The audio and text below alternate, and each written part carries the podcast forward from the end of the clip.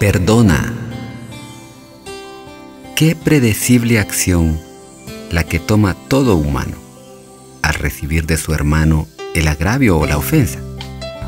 Que es justo el ofendido piensa que a todo aquel que lo abate, él le sirva una tacita de su propio chocolate.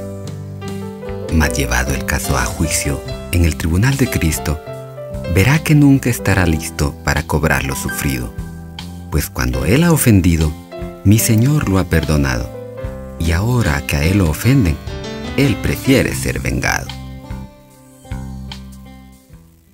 Cuando el padre llegó de su trabajo por la tarde, encontró a su hijo menor sentado en el jardín de la casa.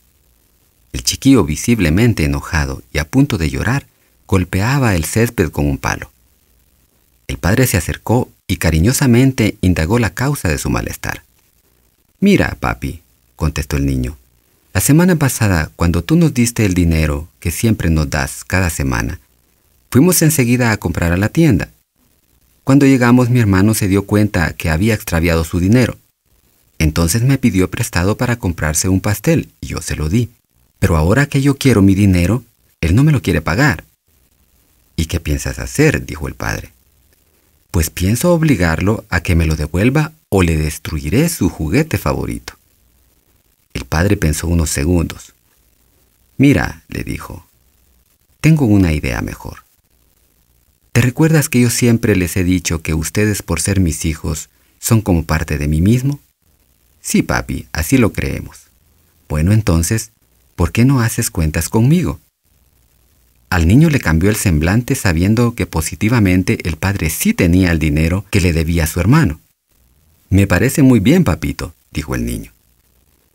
Se trasladaron a la mesa del comedor y el padre sacó una hoja. Vamos a ver, dijo. ¿Cuánto dices que te debo yo porque se lo diste a tu hermano? Un quetzal, contestó el niño. Bueno, dijo el padre, escribiremos de este lado izquierdo un quetzal. Ahora, de este lado derecho, escribiremos lo que tú me debes. La semana pasada, un vidrio roto de la sala, 20 quetzales. Limpieza de la tapicería del carro cuando derramaste el helado, 5 quetzales.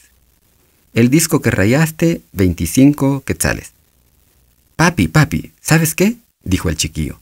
Mejor lo dejamos como está. Y salió corriendo a jugar al jardín.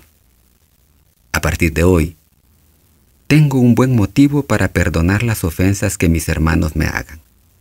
Muchas, muchísimas más han sido las ofensas que mi Padre Celestial me ha perdonado a través de Cristo Jesús.